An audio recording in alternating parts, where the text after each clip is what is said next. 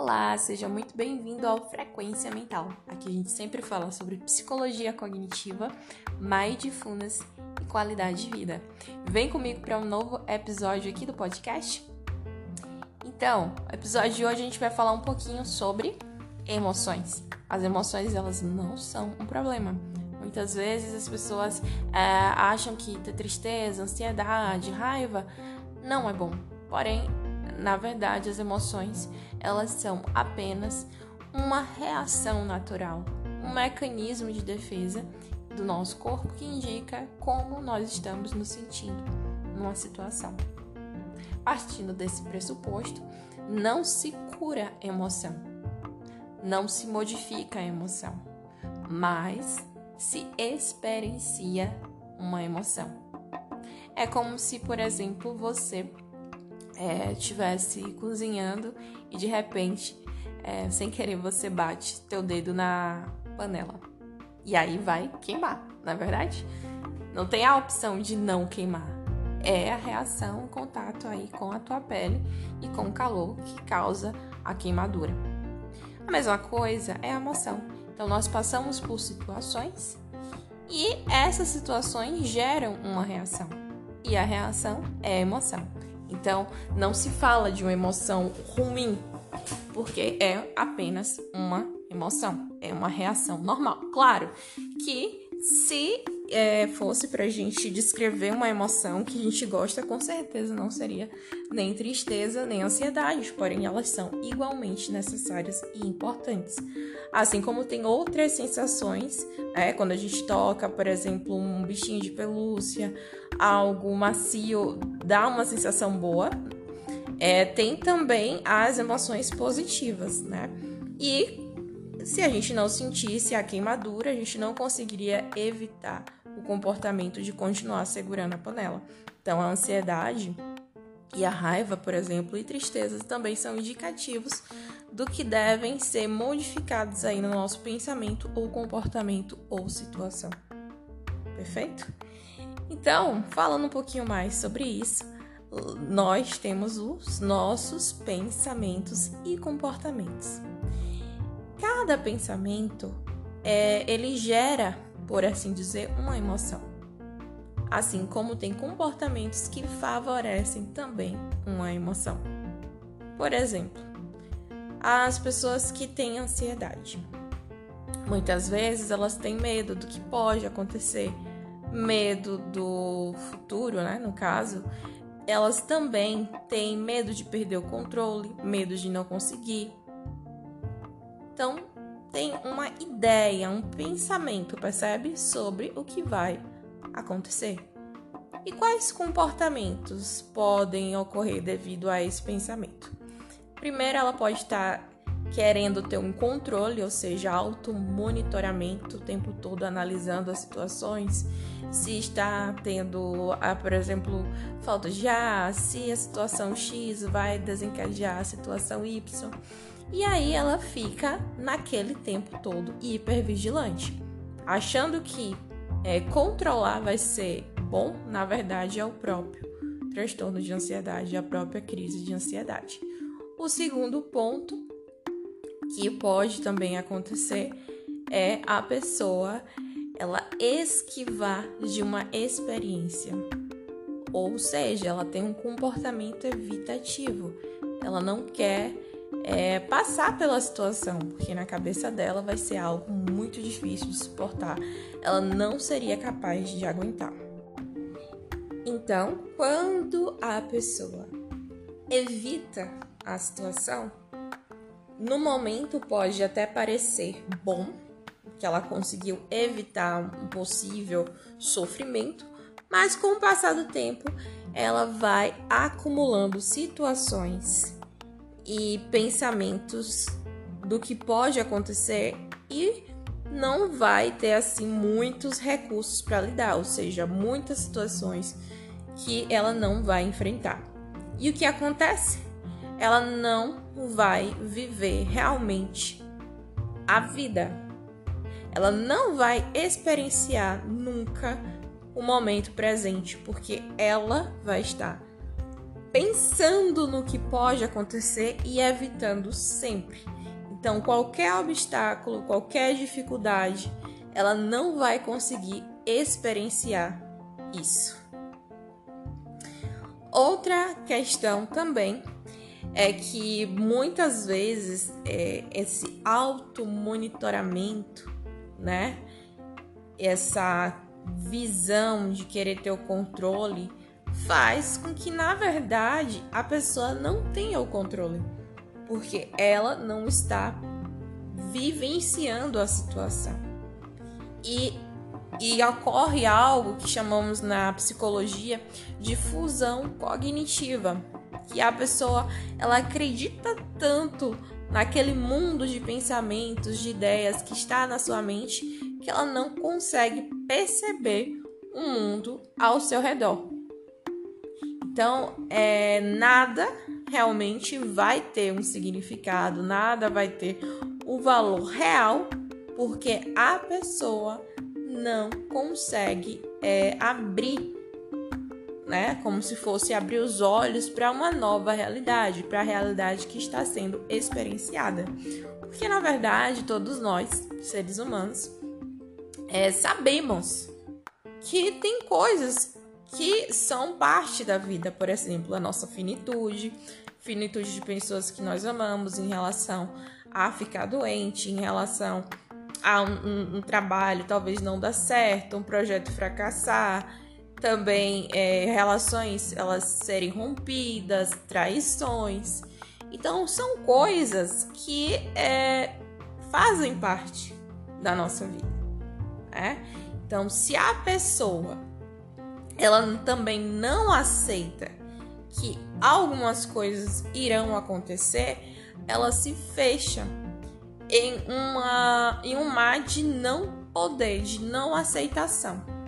E aí, a gente já parte aí da emoção da tristeza, por exemplo, né? Pessoas que geralmente têm depressão, elas não aceitam o que aconteceu. Não aceita que seja assim, algo do passado que machucou muito, algo que foi uma frustração grande. E esquece que existe sempre uma nova possibilidade, ou seja, a gente tem aquele pensamento, né, dicotômico, ou é 8 ou 80, ou tá tudo bem ou não está nada bem. Então, percebe aí que na verdade os pensamentos como não aceitar, o pensamento de ter autocontrole, é, a questão de esquiva, o comportamento de esquiva, né, de não enfrentamento, isso é algo que pode ser modificado, né? Então a gente pode aceitar as coisas, a gente pode mudar essa visão de que não, é, tal coisa aconteceu na minha vida, porém isso não é o determinante, beleza? É, tal coisa eu não consegui, mas eu posso tentar de novo. E aí pode dar certo. Tudo bem, eu não sou a primeira pessoa que foi traída. Tudo bem, as pessoas traem. Não é nada é, em relação a mim. São coisas que acontecem na nossa vida.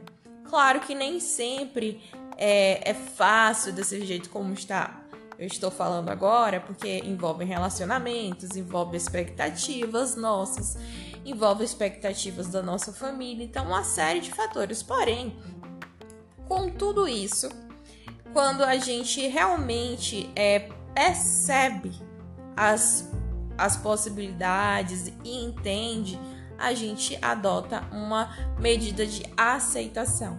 Aceitação é diferente de ficar cômodo, de ah, então não, é diferente. É você aceitar aquilo que não pode ser mudado para você aí seguir em frente na tua vida. Porque quando a gente não aceita algo, muitas vezes, é, muitas vezes não, a gente leva com a gente essa insatisfação.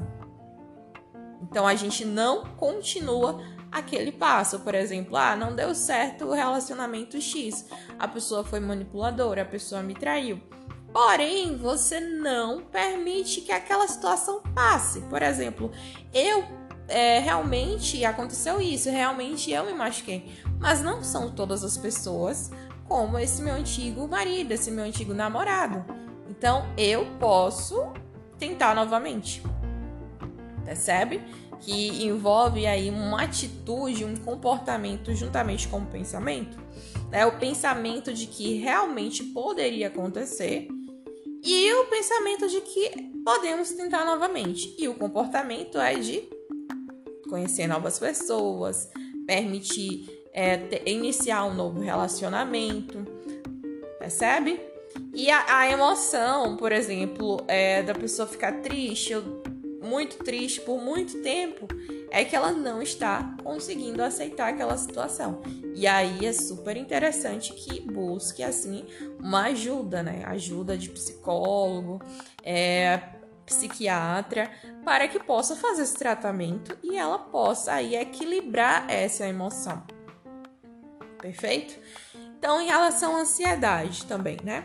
Tá muito ligada a pessoas que criam uma muito medo do que pode vir a acontecer, do que pode ou não dar certo, e de evitar uma situação por pensar no que pode acontecer.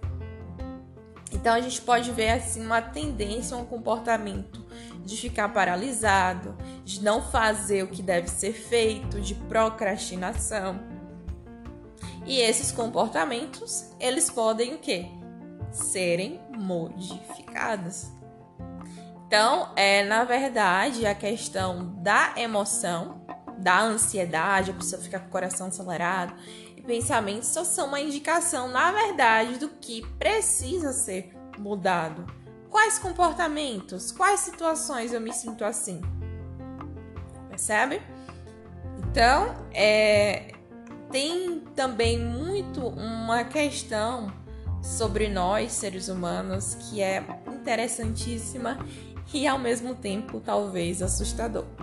É que realmente nós sabemos da nossa finitude, né? nós sabemos das coisas que podem vir a acontecer. Muitas vezes tem pessoas que vivem como se não soubessem, outras vivem demasiado este, este fato e outras que né, têm um equilíbrio de lembrar e ao mesmo tempo vivenciar a vida. Então, qual é o problema dessa questão? Que nós, seres humanos, a gente tem um alto poder de exposição conscientemente a um grande sofrimento e medo, que é o medo das coisas que podem vir a acontecer. Então, a nossa emoção, ela pode durar segundos, minutos ou dias, meses, anos. Claro que não de forma uh, literal assim, porque o nosso corpo não suportaria, por exemplo, 24 horas só triste, né? Ou só ansioso. É uma carga muito grande, mas assim, a maior parte do dia a pessoa fica triste, a maior parte do dia a pessoa fica é, ansioso. Percebe? Isso vai alimentando. Como que isso acontece? Através da alimentação em relação a esses pensamentos e comportamentos. Então, na verdade, é, não são os fatores externos propriamente dito ou situações que vão nos gerar um sofrimento, mas como nós lidamos e como nós interpretamos aquilo que acontece conosco. A dor não é o suficiente para é, gerar um verdadeiro sofrimento humano, mas sim o significado que nós damos a essa dor. Percebe? Então, na verdade, o que acontece é que é, nós não podemos assim eliminar totalmente o sofrimento, né? Mas podemos modificar como nós vamos reagir, como nós vamos interpretar aquela situação. E aí a gente fala um pouquinho sobre mindfulness, né, que é uma prática aí de atenção plena que nos ajuda a experienciar realmente a vida. Por exemplo, no caso aí vou citar o exemplo da ansiedade, que a pessoa ela tem medo que situação X aconteça. E vamos supor que a situação X vai ser daqui a dois meses, três meses. Só que ela vive todos os dias da vida dela como se fosse o dia X. Ou seja, existe uma antecipação do sofrimento e muitas vezes esse sofrimento nem acontece. Tá, Lorena, mas se realmente o sofrimento acontecer, se realmente essa sua ideia for válida, se realmente for o que, vai, o que irá acontecer, você viveu aí a vida, é, esse sofrimento aí duas, três, quatro, cinco, dois meses antes do que deveria ter sentido. Você antecipou um sofrimento. É como se, por exemplo, a gente, é, sei lá, a gente vai fazer um procedimento, né, é, cirúrgico e aí você se cortasse antes, só para ver como é. Não é assim que acontece, né? Então a gente, é, quando pensa no que pode acontecer e às vezes é o que você acontece, é como se você fizesse um corte duas vezes, desnecessariamente. Percebe? E isso vai fazer o que para ti? Vai só gerar mais sofrimento, mais angústia e o seu momento presente não foi vivenciado, né? O dia que você tem aí as suas coisas, você não viveu. Aí eu te pergunto, quanto você tem vivenciado realmente? Não a, a, o pensamento, mas sim a realidade, as coisas que você tem na sua vida hoje. Porque dificilmente o sofrimento está no momento presente. O sofrimento, ele está em relação ao passado, aquilo que já aconteceu, que a gente não aceita, que a gente se magoou, ou em relação ao que a gente acha que pode acontecer. Dificilmente o sofrimento está relacionado ao que estamos passando no momento. E se a gente está passando por um, uma situação, um sofrimento, por exemplo, hoje, né? A gente é, deve permitir passar pela situação. Não tentar, ah, eu não vou ficar triste, eu não vou ficar com raiva, eu não vou ter tal coisa. Você deve entender que isso faz parte. É como aquele corte, você não pode impedir que sangre, mas você pode colocar aí um curativo, né? Se for um, algum corte mais profundo, você precisa ir no hospital, então, da mesma forma, são é, as nossas questões emocionais. Você não tem como impedir que aconteça a emoção ou um corte, mas você pode fazer aquele curativo. Tem pessoas que elas mesmas conseguem lidar com essas emoções, com esses pensamentos, e outros que precisam ainda médico, né? Dependendo da ferida emocional, como eu vou chamar agora é, pode ser que precise aí de uma ajuda realmente é, de um psicólogo, de terapia, para fazer com que ela perceba realmente quais são as possibilidades, identificar esses pensamentos que estão distorcidos da realidade e que ela possa aí mais uma vez é, fazer a mudança no pensamento e nos comportamentos que está tendo atualmente, né? Porque na verdade a emoção ela não é inimiga ela só apenas o sangue que sai no corte, ou seja, ela é uma reação natural e importante do nosso organismo e da nossa saúde mental. Tá bom? Então é isso, gente. Nosso bate-papo hoje foi falando um pouquinho sobre essa questão aí das emoções, dos pensamentos e comportamentos né? É a emoção tristeza, a raiva, a ansiedade, muitas vezes elas são como vilãs. Muitas pessoas, ai, é horrível sentir, mas na verdade você aí tem que identificar por que isso, qual foi a situação, qual foi o pensamento, que comportamento eu tô tendo ultimamente que tá permitindo essa emoção, que está fazendo com que eu sinta essa raiva, essa tristeza. Tá bom, gente? Então é isso. Eu espero vocês no próximo podcast. E me sigam aí se vocês gostam é, desse conteúdo, compartilhe com seus amigos. Tenho certeza que muitas pessoas vão ficar surpresas de que, na verdade, não é o, a emoção que é o vilão. E se você precisar de ajuda, atendimento psicológico, não hesite em buscar é super válido, super importante para você aí ter uma qualidade de vida, uma qualidade de pensamentos e de comportamentos, tá certo? Se vocês gostaram, é, me busquem também lá no meu Instagram, que é psicóloga Lorena, tá certo? Vai ser um prazer aí agregar nos meus contatos vocês. Nos vemos numa próxima. Tchau, tchau.